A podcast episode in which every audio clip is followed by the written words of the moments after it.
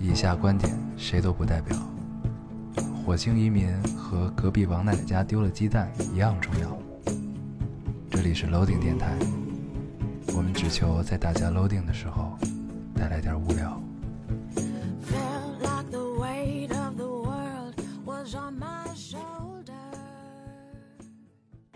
大家好，这里是 Loading Radio，我是燕肉。这期小宝孩不在啊，然后我找了一个我的朋友来一起录这期节目。这期节目我们是在室内，但是是在一个还不太喧闹的咖啡馆里吧。然后大家现在听到的背景音就是咖啡馆里的背景音，不知道效果怎么样，应该还是不错的。我们是一个特别负责任的电台。行，那呃，这个朋友大家都以前都见过，是之前录过一期节目叫《司马小姐的二十五件事儿》里面的司马小姐，然后这期节目呃就叫《司马小姐的美术馆》，这是跟她最近的一个小项目是有关系的，其实是小项目还是大项目？可以大项目， 对，这个就不用自我介绍，然后大家都记得。然后我们就正式进入主题，然后 这个很很很久很久没有见过你了，都已经，而且这一年都很少看到有消息，除了你在更新自己这个项目的一步一步的进程，然后这一年都干嘛了？这一年就做这个项目基本上是在隐居啊，啊呃，，这是一个比较自闭型的项目，所以呢，呃，我就不怎么抛头露面了。啊， 那之前过的是怎样的日子？一直在抛头露面。呃，也不是，我之前做的艺术项目，呃，就是跟人的交流会比较多吧，嗯比如说。一二一三年做的第二性项目，嗯，呃，我第二开始性。对嗯就是女性嘛，嗯呃，我会和不同的女性合作来嗯拍摄很多的照片，嗯嗯，然后把不同的女性，嗯就是说给她们设计一个特定的角色，嗯然后安放在一个特定的环境情情境里面，嗯嗯嗯去拍摄吧。我作为一个就是像导演一样的一个、哦一个角色来指导她们，哦那然后就去还拍摄她们。不只是旁观者，而是就是你你来操纵，对相当于你来操对，纵，我然是后导演兼摄影师哦这样的角色，嗯所以呃会和不同的人进行交流，在嗯拍摄过程中。嗯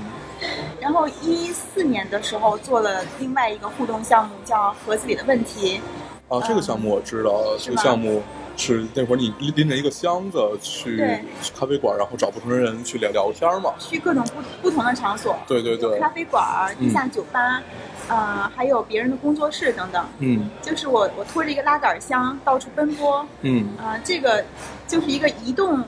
移动展览的这么一个对，形式。然后盒子里是放着你的作品，呃，我可以先讲讲我拉杆箱里有什么。好呀，我拉杆箱里有呃十一本儿自己做的手工书，嗯然后每一本手工书是用那个手风琴式的本子，呃，就是就是嗯把它就是做在里封面。就是有点跟封箱似的，能拉开，对对对，类似于长卷，只不过它不是卷上，是折上，对对吧？我每到一个地方，比如说到一咖啡馆儿，我会把这十一本手工书都摊开，嗯摊满一桌子，嗯它就立刻变成了一个小型展览。嗯然后周围的人会过来参观，嗯参观完之后呢，呃，我会引导他们来到一个一对一的一个座位那儿跟我聊天，嗯但是不是瞎聊，嗯而是从我准备好的一个盒子里抽取问题。嗯我事先准备了六十个跟这个展览相关的问题，嗯然后呢，他们每个人只能抽三个，嗯，抽完之后就要回答上面的问题，啊就这样的。然后我全程做录音，嗯这是我一四年的一项目。哎，那我觉得这还是挺好，这是等于是完全跟人接触的一个项目对嘛。然后对，那咱们先说，你都准备了什么什么哪哪一样的问题呢？就是类类似的，呃，其实当时所有的问题都是和第二性项项目相关的，嗯嗯呃，就是跟生命啊、跟女性啊、嗯跟跟性别，嗯，嗯、然后跟呃女性对自己身体的认知这些啊，对对对，就这类的问题啊会比较多。那你有碰到过什么好玩的回答吗？就比较有趣或者特别冲击你的回答？嗯、有啊，嗯，但是如果说具体的话，其实可以听一下我那个项目。好啊对， 对，然后 有有人回答不出我我问的问题，这个就比较有趣。就其实这个问题是正常人都应该能马上回答出来的，但是有的人就他对回答不对出于。羞涩或者是呃，他不知道如何回答，就是嗯因为我是当场录音嘛，嗯他没有什么准备的时间，嗯嗯嗯可能每个人抽到问题之后只有三秒钟的准备时间，嗯你就得跟我说了嗯，。生聊，嗯，有人可对能紧张吧，对，哦但是大部分人讲的还是挺好的。我一共采访了，就是以这种形式和三十四位观众进行了对答，哦，那很多了，三啊，十四，挺多的。嗯，我可能分了五批来那来就做这加个。一块儿应该是小一百个问题，还是呃一百呃六多个六，十个问题，呃不他，们一共一共是，他每个人抽三个嘛，一共对三十四位，但是我是对在吧不同的地方给不同的观众做的，所以不同地方的观众有可能抽到就是同啊同一对个啊，就是圈儿你一共收到了一百多种回答嘛，啊，对对吧？对哦，这个应该是人生很奇妙的一个经历，对，对不对？ 这是前年做的项目。嗯我的意思是说，就是前几年做的项目还都是跟人交流比较多。 对，然比较后互动今年呃这两年又得得了自闭 症，然后就那开始那倒不就开始至于跟自己交流，呃，从一五年开始吧，一五年嗯七月我建立了自己的美术馆，它嗯的名字叫一个人的美术馆。嗯，呃，其可以实给是大家可以给大家介绍一下这个美术馆的一个构成，还是挺有趣的，嗯，对，这个美术馆是这样的，就是其实是我们家以前一个老房子，嗯它的位置特别偏远，在亦庄那块儿，嗯呃，里面面积还挺大的。然后之前呢，我我们家也没没什么人去用它，呃，因为太远了。对，但是，一五年的时候，我突然想到，就这个地方可以变成我自己的工作室，嗯我就去把它收拾了一下，嗯然后也住了进去，所以这个地儿就变成了我的呃居住场所，呃兼 工作室。嗯后来我一想，因为里面吧有我们家一家三代的一些物品都在里面，嗯嗯，比如说我姥姥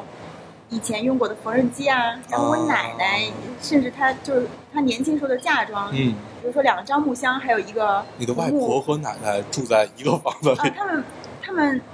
就是曾经偶尔住我这儿，哦但是就是说他们的物品都是在都的，集中在这儿，都是在的嗯。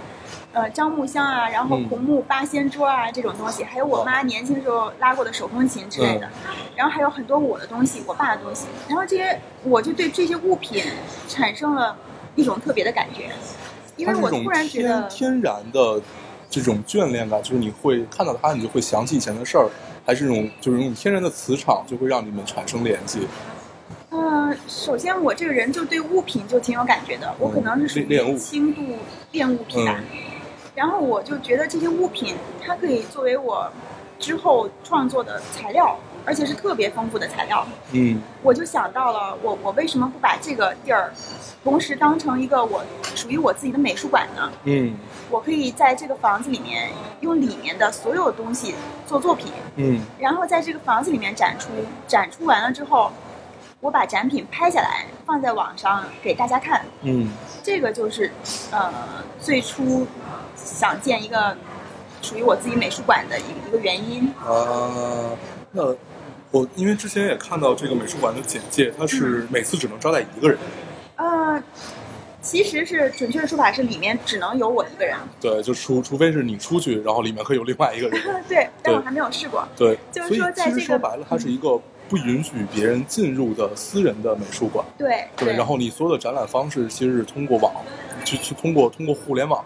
来呃呈现在大家眼前、嗯这样的一个方式。我觉得这个美术馆有好几层的意义，嗯一个是刚才由于我对就刚才说的，由于对物品的迷恋，所嗯以我、我希望能用这个房子本身里面所的所有的这些物品来做作品。嗯然后第二个就是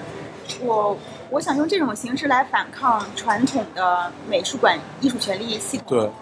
就是传统的展览都是你必须去一个特定的空间，比如说某一个真正存在的美术馆，嗯，嗯，然后通过去跟策展人撕逼，然后怎么样怎么 样，最后一步一你步这的个，说的比较狠，对，呃，对，就是艺术家需要通过策展人来策划嗯自己的展览，然后在一个美术馆或者一个画廊展出，对，等于然后是在来一的个观众呢也也是，就是说他们必须要集中在这个空间，都都涌过来看这展览，对，我觉得挺费事儿的。嗯然后还遇到一个情况，就是有一些展品在那些正规的美术馆里可能就无法展出，嗯嗯，我就想起了我的某些 作品在一四年的时候被撤掉的情况。在连州是吧？啊对在连州那个摄影节，对对对， 对我拍了两组女性，嗯就是可能跟裸体什么的有关，然后就嗯莫名其妙的被被撤下来了。对，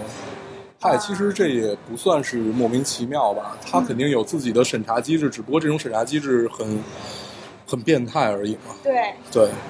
然然后后我就想，那我自己的一个美术馆里肯定是我我可以自由展出嘛，对就没有对这种对限制。对，嗯，而且在这所美术馆里，嗯，馆长也是我，策展人也是我，嗯，当然艺术家是我喽。然后那个还有就是，保安、扫地大妈、媒体、观众、材料和展品都可以是我一个人，全都是你对我一人包办了。嗯，那这样的这样的一种形式在，呃抛开整个美美术馆权力体系不谈，然后它真正带给你是相对于你以前做的在美术馆里做的展览最大的，就带给你自己最大的感受是什么呢？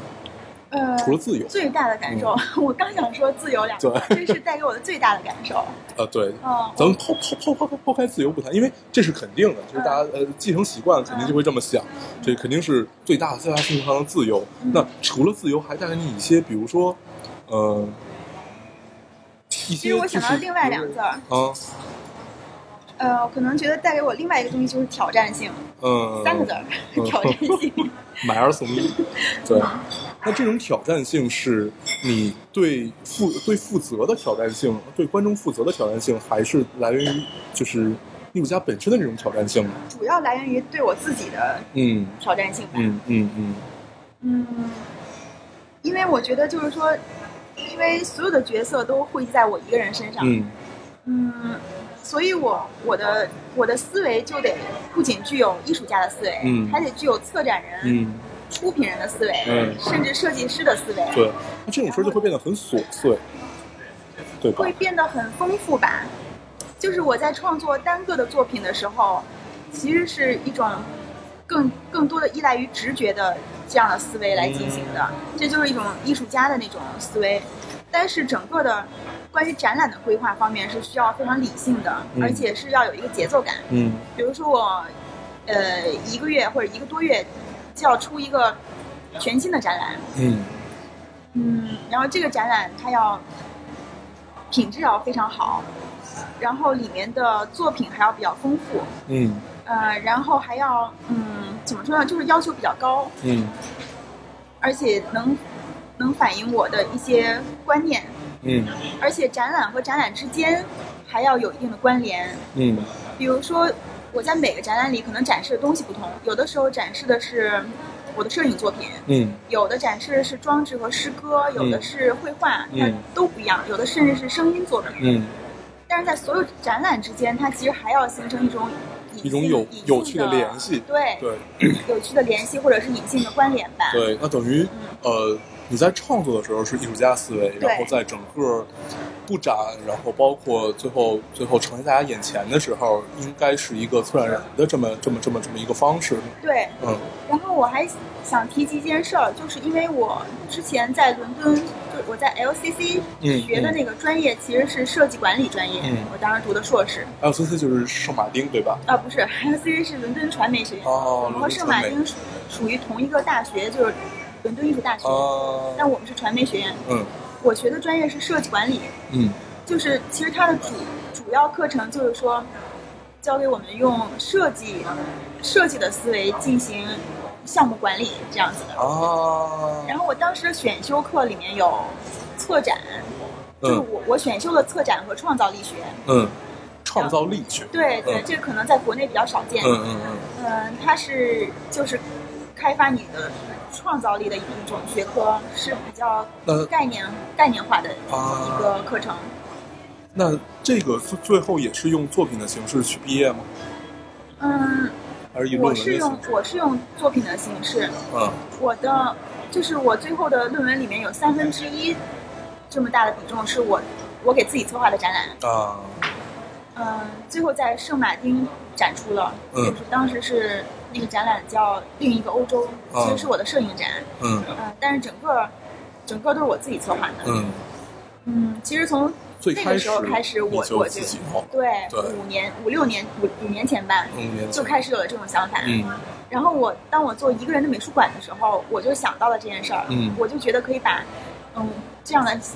这样的东西方式对放大来做，因为像这样一个项目，它其实嗯、怎么说呢，把我个人的才能，嗯，比如说把我学过的专业设计管理方面的呃这些技巧，嗯还有那个策展的策展的技能，还有我艺术家的创造力，嗯，嗯，甚至是你是我特我别大擅学长期间的理理科思维全部都对呃结合在一起了，然后能让我最大程度的发挥自己的能量吧，所对以觉得特别适合我。嗯，你是特别擅长整合一些事儿的人，是你可以把好多事儿整合成一件事儿，对对吧？对你太了解我了，对，这个能力是太屌了。我我一直想把我好多事儿整合成一件事儿，但是最后，因为我是那种直线性思维的人，就是我我必须干这件事儿就只能干这件，然后嗯其他任何都是另外一件事儿，它必须是两条笔直的线在往，它可可以可以中间有弯路，但是它必须是，呃，因为我的初衷一般都很单一嗯，然后我最后的结果我也希望它是单一的，嗯对，这基本就是两两种不同的方式。嗯，但是我还是很羡慕你这种方式，可能也 是天生的吧。对，因为这样它不累，它不会把你自己搞得特别特别对对辛苦。对，因为在外人看来，很多时候我可能是做着几件完全不同的事儿，但对是在我看来，他们可可以是一件事儿。对当我把他们当做一件事儿来做的时候，就不那么累了。对嗯，呃这种累还不是说你在操作上，就是你在物理上有多累，它主要是在精神上。如果你同时思考十件事儿的话，那一定是累的。但是十件事儿如果久久呃，如果最后能归一的话，嗯那其实你在想的就是一件事儿，它所有它所有契合点都还是在的，对吧？嗯？对。对像这个项目，就是我把它整个当成一个作品来做，就嗯一个人的美术馆，它是我最重要的作品。嗯，它其实与其说是一个平台、一个项目，不如说它是一个大作品，里面有它不它同就的是小一个作大品。作品，是那最重要的作品。那么，然后第二层次的才是里面的一个一个展览。嗯嗯我现在做了八个了嘛，嗯然后可能还要再继续做。然后第三层次的作品才是展览里面的，就是单个作品。嗯所以这三个层次我都要考虑到。对嗯，然后就是我是把它们当成一件事儿来做的。对，那咱们可以这么聊，啊咱们聊里面单独的一些项目。呃，我我我昨天看了看了一下，我觉得印象最深的是那个关于蓝这个项目。蓝是吧？对，蓝是呃，应应该是想不能不能说是讽刺吧，就是想聊一聊关于北京雾霾这件事儿。就是你在灰里置身久了，所以你对蓝有一种特别的渴望。嗯，嗯，其实我并没有明确的说这个展览是针对是北京的雾霾的，对但它肯定还有这层意思。嗯，其实蓝色是一个让人联想起自由、啊、天空、嗯海洋的这么一个 颜色，难道没有忧郁吗？也有一点点吧，对但是主要是一种海阔天空的自由的感觉，嗯让人想呼吸的，就是那种感觉。嗯嗯嗯那这种， 因为你当时这个作品是呃拿拿了好多好多，在你身边儿这种蓝色的物品对来呈现的这整个你的感觉嘛，对，然后呃这这些物品都是。在这个家本身就在这个家里的，吧对就是对本身就在你的美美术馆基本上美都是我的美术馆里的，嗯对，然后，嗯、后来我还想了一下，反正我我的地方是没有这么多蓝的。 后来我还看了一眼，我说我的地方最多的是黑，就是大部分东西都是黑色，黑色或或者白色。嗯，因为对，因为我的意思是，就是说我们在比如说在雾霾里待的特别久了之后，嗯其实对蓝色这个颜色本身都有一种强烈的渴望。对，呃，然后我就刻意把家里所有那个天蓝色的东西全都找出来、嗯拍了一遍，嗯仿佛就有某种仪式感，就是我嗯特别喜欢看它们。嗯，我看着他们就舒服，然后我看着窗外的天我就不舒服。对，然后后面一部分也很有意思，嗯第二部分的，就是说这个展览的第二部分是我把以前我旅行的时候去过的很多很多城市，呃的照片给剪了。嗯比如说我拍一些风景，那嗯它肯定就是带有一部分蓝天之类的。嗯嗯我就把几十个城市的那个风景照片里，呃蓝天部分给剪下来了，嗯就是其他景物全都去掉了，然后就剩蓝天。嗯我把一百多块蓝天，嗯、拼在了一个板拼成了上，嗯某种形状，然后不是一个板儿，是整面墙，我哦卧室的整面 墙那现在这个还在吗？在，还在， 嗯，对。在那这个应该是一看就会心情好的这我么每天一一面墙。睁眼一睁眼，对现在一片就蓝能看到一百多块天空，嗯， 对，嗯，而且它还是来源于一个天空，然后最后都整合在你卧室的墙上。它来源于地球的不同角落的很多天空块儿，对天空，比如说有的是欧洲一些城市的，嗯还有的是西藏的，有的是新疆的，嗯，好像就没有北京的，对，北京没有蓝。很少。对，其实今天早上还不错，今天因为昨天晚上不下雨来的嘛，所以今天早上还是挺蓝的，但是不知道为什么现在又灰了。嗯，然后，那咱们接着聊这个 好你的那个那个展览里面，你最花心思的，或者说，呃，你自己就是做完了之后对你冲击最大的是哪个展览？还没就是出在还没出现的吧？可能后呃，面就的。是之之之前的，咱们说之哦前我的想，一想，冲击最大的、这嗯个可能谈不上，因为都是我自己做的展览。嗯我那自就己是做的时候其实是都是很平静的，嗯呃，因为我知道我要干什么，然后要展示给别人什么东西，嗯嗯就是嗯。因为我觉得创作的时候，人不应该把那种特别感性或者是情绪化的东西带到对对创对作，会影响作品。对，但是，但是我肯定，比如说我创作的动机里面会有让我特特别别冲激动，对的对对东，西。那我想一想啊，嗯呃，我觉得最不一样的应该是那个看不见的展览，因为我觉得呃，这个展览是最反传统的一个展览，嗯，因为它叫看不见的展览嘛，对就是说所以都是靠想在，在里面没有任何可见的作品，嗯嗯，它是由我自己朗诵的十个作品方案，嗯这十个方案呢，有的跟死亡相关，有的跟药物相关，嗯有的跟性相关、嗯等等，然后都是一些由于法律，由于目道前德我国的法律对，呃，可能无法实现的一一些想法吧。嗯嗯，聊聊啊，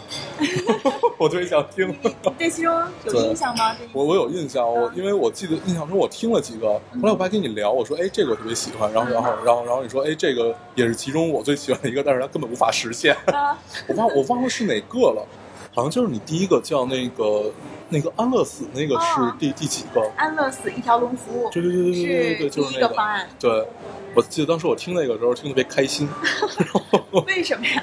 有一个这个，还有一你是个想实现秘密这件对对事对，儿吗我觉得这应该是欢迎，因为我觉得安乐死是人对自己最最大的尊重，或者说也是对别人我不知道，对别人不太敢说，但是我觉得至少是对自己最大的尊重，就是我愿意去安乐死这件事儿，嗯我觉得是一种对生命的尊重吧，或者说对对自己这一辈子的负责，你觉得呢？嗯，我是这样想的，我觉得人类是唯一可以决定自己死亡时间和死亡地点的这么一个物种吧。就是说，只有人是可以，嗯、自由的人选会有择，更多的权利去选择，对对，嗯可以选择死亡这种方式。嗯然后安乐死在很多国家其实是合法的，嗯比如说那些，嗯，就是得了绝症的病人，嗯就是不想在那种没有质量的生活里生面活嗯再煎熬了，然后就是就是想结束自己的生命，嗯得到一种解脱吧。嗯呃，但是在我们国家可能还还不行。然后我想到了呃这件事儿，我就思考了一个问题，就是说安乐死它是不是嗯人的自由的某种体现？嗯所以呢，我就想了这个这个作品方案。嗯这个作品方案主要就是说，如果有人他想安乐死了，嗯但是又没有地方帮他实施，嗯嗯、没有地方帮他去做这件事儿的做这件事话儿，可以来到我的美术馆，嗯我来帮他实现这个愿望。就一条龙服务，实现完了，我还给他拍照呢。他还可以临死前选择拍完照是否给自己打码之类 的。嗯。嗯，是就是对人性自由的一个反思吧，对觉得。它也有黑色幽默的成分，就是在我的对，作我品记里得头，嗯，嗯我觉得真的还是，呃，如果我们有一天能自由的选择自己的死亡，而且可以不受约束的选择自己的死亡，而不是只能选择，因为安乐死和自杀完全是两个概念嘛。对，自杀你选择的是终结自己的精神和身体，安乐死更多的是你选择终结的是自己的身体。我觉得精神还可可以，能是更多的是动机不一样，对，然后，呃，其也也实可能是对差不多的，对，我觉得动机基本差不多，就都寻都求解脱，都是不想活了嘛。 然后，嗯，嗯，但是安乐死应该是尊重，自杀就更多程度上的，更程度上像一种逃避吧。对，对，更多程度或者是像一是种抛逃弃避抛。对弃这个世界，对，因为安乐死的话，你会跟身边每个人都聊清楚了。嗯，因为包括可以安乐死的国家，他们也不是说你你想死就可以死了，你也要征得家人的同意。嗯就至他至少有两个人签字嘛，两个人还是三个人，我忘了，嗯可能每个地方不一样啊。我记得也是，也不止你要同意的，你的家人也要同意，嗯反正也是一种很复杂的这么一个方式。嗯，对，咱们聊安乐死，一定一定一定会聊的特别严肃。 嗯咱们聊个，呃，聊个时事吧，好啊，也也是跟你拍的很多东西，包括你展示的很多东西是有关的，嗯就是女性这一块儿。咱俩那会儿聊过，说要不要来可能更多啊的是在我那个一二和一三年对做的作品《第二性》里面出现的对比较多一些。对，我记得那会儿咱俩坐在三景堂那个、那个、那个院子里面儿，嗯，有的时候好像会聊，会聊一些就关于女性还是女权这这一块儿。可能因为当时我我正在拍摄这个对对这个项目，所以可能会聊的比较多一些。对，哎，那可以说一个对比，就是你当时的一些想法和你现在，呃，不管是因为一个人美术馆也好，还是因为自己的成长也好，嗯，都有哪些改变呢？咱们可以先说当改变啊先说当时的你对于，呃，女性主义或者说女权主义是怎么看的？当时是因为有一个呃地下的女性主义杂志找我帮他们拍视觉栏目，就是嗯开始，嗯呃，就是想拍一些女性的一种独立啊、自由的精神状态吧。嗯觉得，然后就是帮他们拍了几期，后来那个那个杂志可能就由于一些原因就停了，嗯但是我突然觉得这个项目还挺好的，我就自己把它继续下去了，嗯就变成了我的第二性项目。嗯我一共拍了十二位女性，然后拍就是给每一位女性拍摄的时候呢，我是给她们设计了一个一种角色和某种场景，然后道具也都是我给她们准备的。然后我希望在那样的情境下，她们能够嗯、呃按照我的我的一些叙述，嗯嗯，去自由的表现。比如说，我就举个例子，比如说在白夜那个系列里面，嗯，我把一位女性浑身涂满了白色的那个就是人体彩绘的颜料嘛，嗯就是涂的像一个活体雕塑一样，嗯然后让她在空旷的那个草地上面奔跑，或者跟一棵树发生关系，就嗯让她充分的表演出来这种东西嗯。嗯其实表达的是，呃，女性精神世界里面的自由和局限，嗯呃，还跟生长有关，就是嗯自由和生长吧，嗯嗯，是来表达这个的。我所有的这个项目里面拍摄的东西，其实更着重于表现女性精神世界里的状态对，而并非是身体。对，嗯，我呃相信，就我对女性主义的了解理解是，就我认为女性，不管女性还是男性，首先应该作为一个人存在，对作为一个人进行嗯、呃独立的思考，嗯嗯、对，这样就是自由了，对。并并不一定非要去反对另一对个性别或怎么样的，因为呃，一般一个一个权利战胜另外一个，不能说战胜吧，就是呃一大家现在追求的是平权嘛，就所谓平权，就是其实如果你只你只能用一种极端的方式才能争取到自己的权利，嗯一般革命都是这个样子的嘛。嗯但是革命的成本往往也是最高的，嗯然后但是改革又不一定那么彻底。嗯所以，因为最近大家聊女权这件事儿聊的特别多，有不吗管？最近吗？有有有有有，不管是从那个合一那个酒，就在七九八那边那个酒店嗯那个事儿，啊、还是反正最最近这一就整个，而且你发现好多话题都能牵扯到这个上面，可能就是因为而且这个事件吧，我想最近，对最聊大得比较多对最大的一个事件就是因为这个嘛，嗯然后还有啊，之之之呃前不还有一个呃男的家暴把把他的妻子打死了，但是只判了六年，实际上他只做了两年就出来了这样一个方式。然后他对比了一下，呃，因为被长时间家暴，然后女性去反抗，然后把把她的丈夫给杀了，然后判了一辈子，然后判死刑什么都有，他做了一个对比。对，反正这两件事儿是最近比较热的。然后，嗯、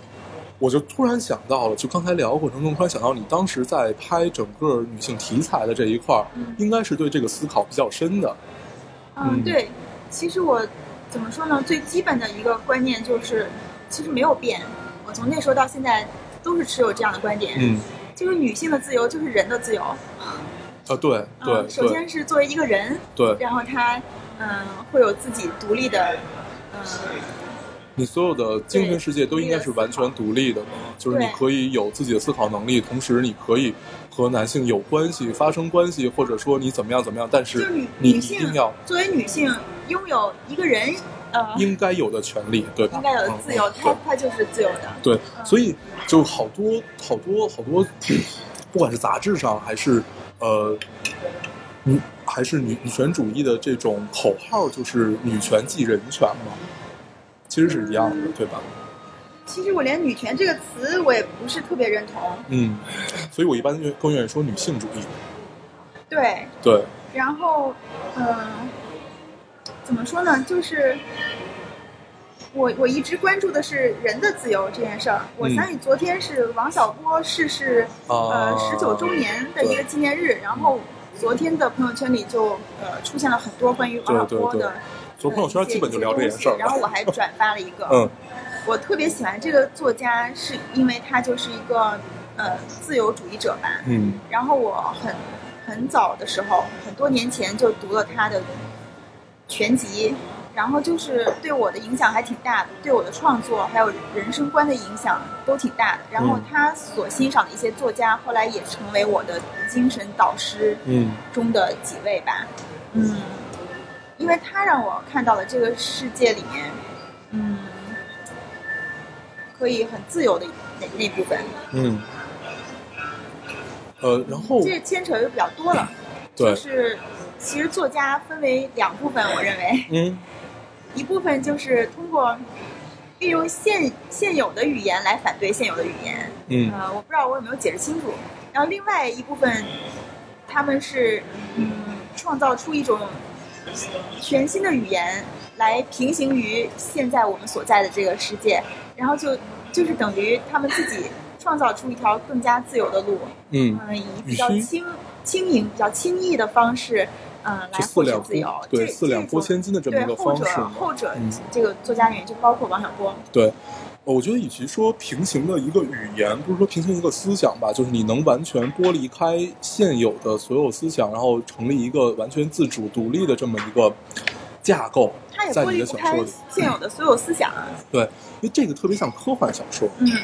就是你这之前我们聊过一期关于科幻的，就是你的内核是不是科幻，要看你的架构是不是还是一个人类社会的架构，或者说我们已知社会的架构。如果你能脱离开已知社会的架构，那你觉得硬，那你就应该是你的内核就是科幻的。所以我们反观现在很多，不管是科幻的电影还是科幻的小说，呃。没有很科幻的原因，大部分就在于这儿。然后你刚才说的那个，你认为的两种作家，其实也是在于，呃，呃他其实能不我可以能用一带个更简单的比喻，可能说的更清楚一点啊？嗯有一部分作家，他们是那个社会学家型的那个作家，他们想通过，他们就是把这个社会里面的一些东西看得很清楚，嗯，比如说看到了这个社会里，呃，不人性化、比较黑暗或者不自由的一部分，但是他们他们的作品，呃，是直接描述这种现象，然后嗯阐述自己的观点。嗯，就是，而且他们使用的还是现有的、现有的一种语言体系，现有的逻辑吧，应来该是来对，对来反抗这个、嗯这些黑暗的东西。那么我说的另外一部分作家，他们他们是具有强大的想象力，然后自己创造出了独一无二的这种，呃，属于他们自己的逻辑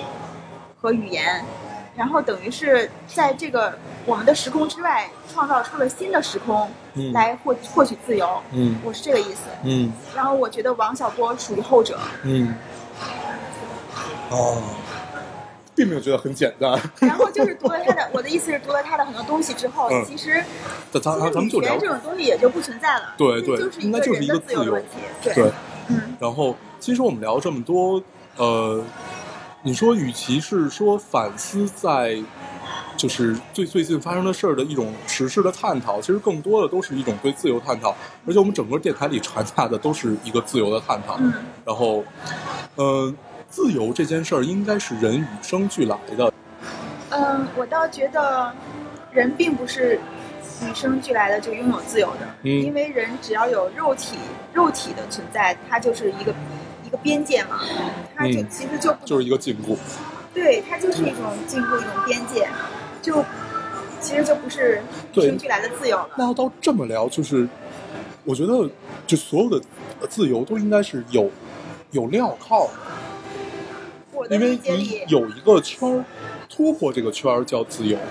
那如果这个圈儿压根儿就不存在，所以也就无所谓自由与否，对吗？嗯，我觉得自由是个特别大的话题，可嗯能今天在我对我们有限的时间里，嗯，聊不完这个问 题。但是我可以简单的，嗯，说一下，你理解的自由，对我嗯理解的自由，其实最简单的来讲就是，就是人应该具有选择的自由，嗯，选择的自由嗯嗯就是人的自由。对。嗯，好我，只那能那 目对，前只能这样简咱咱单的聊咱一聊。咱咱们不要再继续这个话题，这个话题一定是聊不完，而且我们俩一定聊不明白这个话题。嗯。这是人类千百之年在探讨的话题啊，是不可能在几十分钟的节目里就聊清楚。对，我们可以接着太聊大了这个聊刚才这个关于女性主义这一块儿。嗯呃，你最近的作品还有在反映这些的吗？呃，你说一个人的美术馆项目？对对对，一个人美术。术馆项目。嗯呃，没有没有刻意的去做女女性主义的这展览。就是目前的里面，其实我目前做过的八个展览，都是关于我对自由啊、死亡啊，然后嗯、呃生命啊，还有性，嗯，也就也是就是很大从呃的这些问题对的那个探索呃吧。那你一般选择呈现的角度都是特别刁钻的一个角度啊，刁钻吗？我觉得还挺刁比如钻的呢。？呃，比如你选择这个，就是就像刚才说的这个蓝，嗯你选择了呃一百多块天空，然后这个角度并不刁钻，嗯但是你能你能加上自己生命中的蓝色，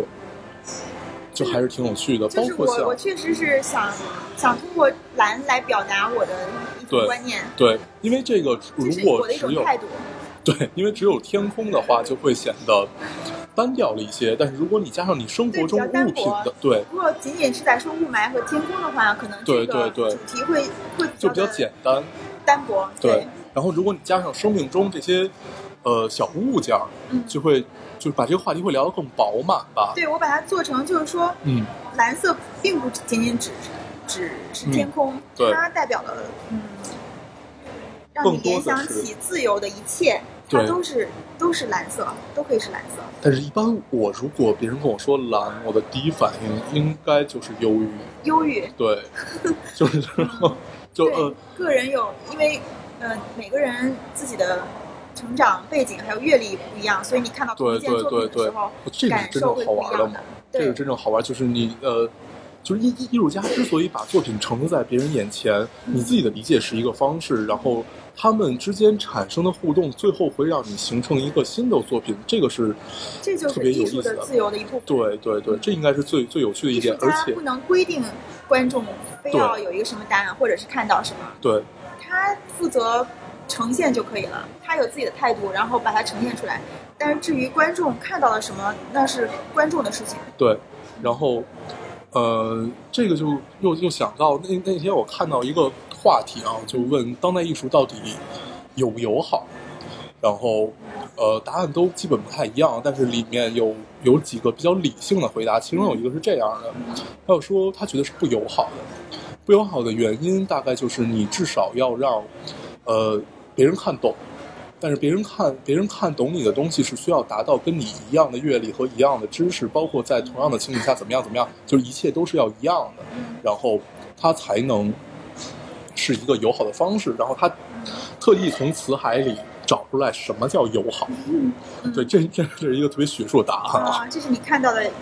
某一种理解。对对对，然后，呃，他是就用这种方式去告诉你，其实是并不友好的。嗯然后，但是你就可以去想这件事儿，呃，那如果照这么聊，你所有的艺术，包括所有东西，它都是不友好的，因为然后友好，我我觉得你说这件事儿特别像，呃，我碰到的很多人跟我讲的一件事儿，他们嗯不用友好这个词，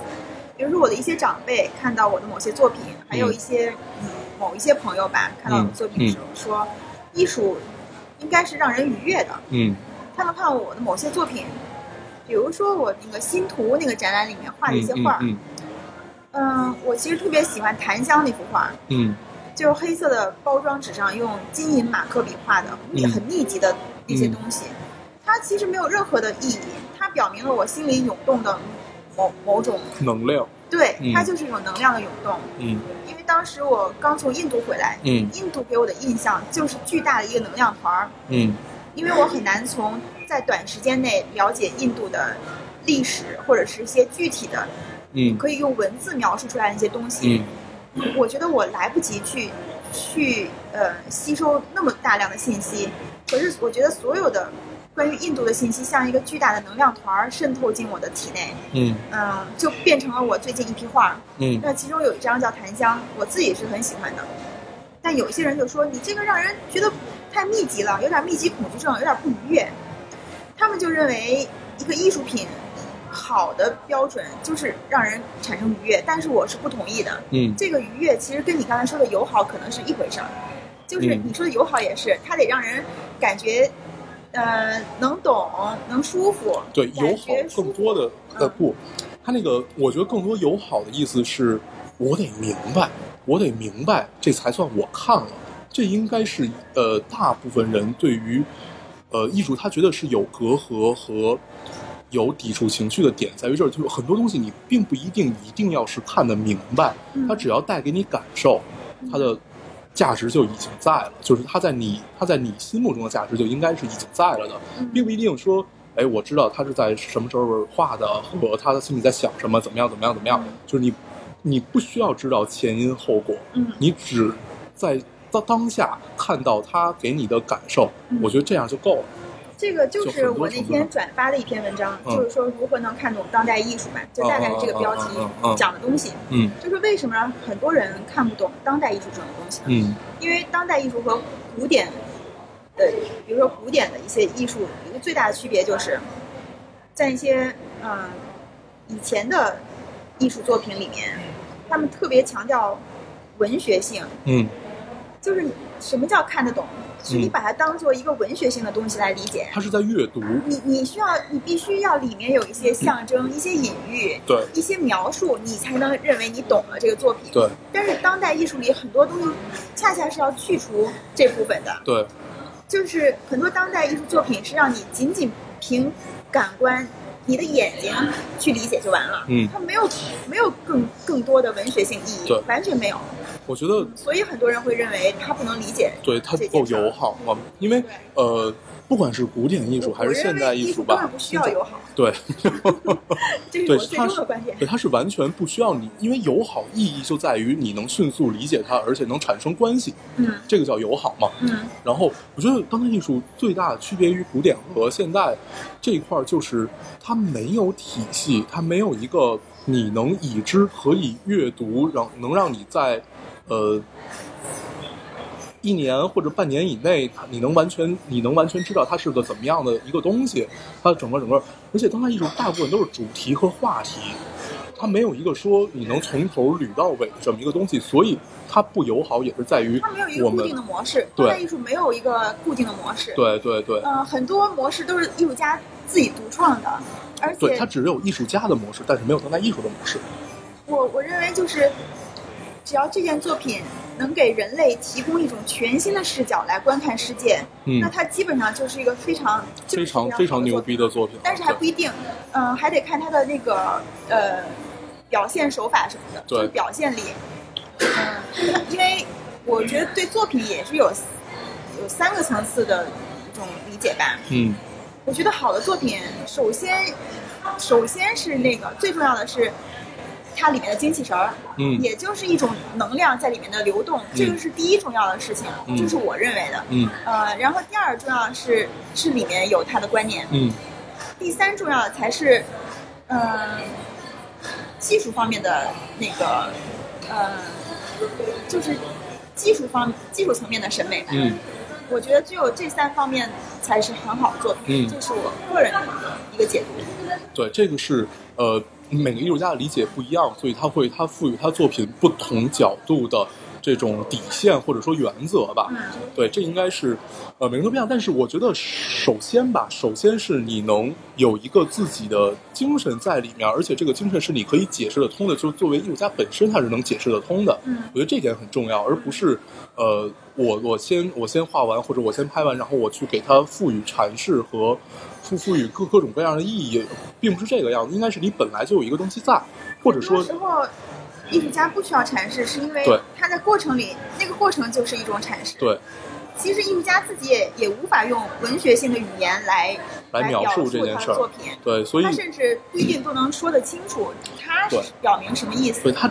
我觉得呃，因为你经常会，你不管你是在画一个东西，在拍一个，反正你在创作一个东西的时候，你会感觉它隐隐的和什么有关，和隐隐的我要朝哪儿发展。嗯它，呃，我觉得这个感觉是特别奇妙的，就是你的作品是独立独立于你之外，它有一个自己的线条在往前走，而嗯呃，你失独立去。于，而且特别是独立于文学性的，对对语对言，之你外失去对它的掌控的那一刻，也许就说明它已经成了。嗯，对，这个就像好多人写小说我一觉得样，嗯最牛的艺术家是那样，就是其实他像一个怎么说呢，像一个容器或者一个漏斗，嗯就是世界，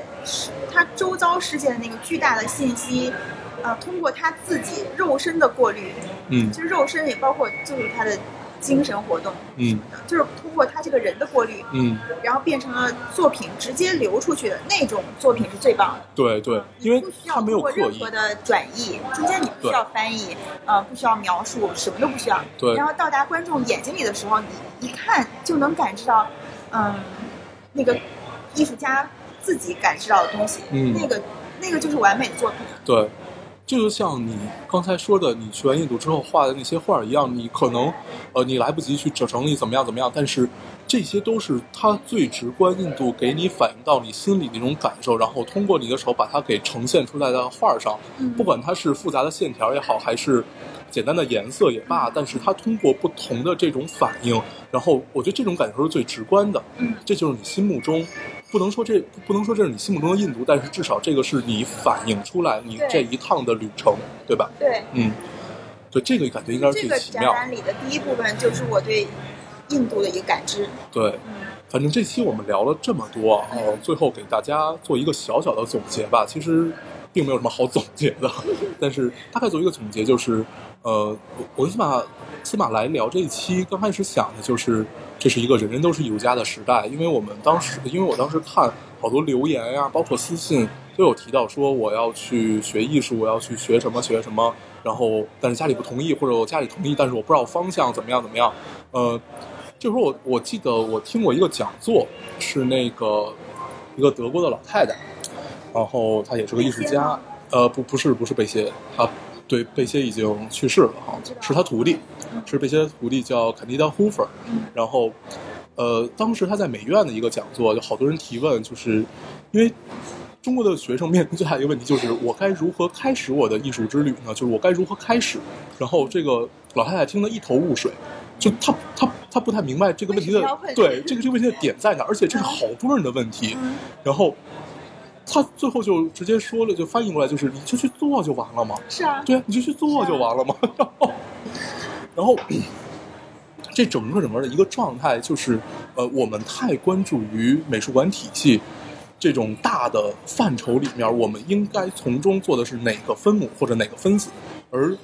忘记了自己本身要创造的东西。嗯所以你不一定要去走一个学院派的路啊，或者怎么样怎么样。你最后，如果你想要从事跟艺术有关的工作，你就去做就完了。你不一定你平常在做什么。你比如说，你像我，你像司马，都不是说呃，我们就只干这件事儿，我们还有其他更美好灿烂的生活呢，对不对？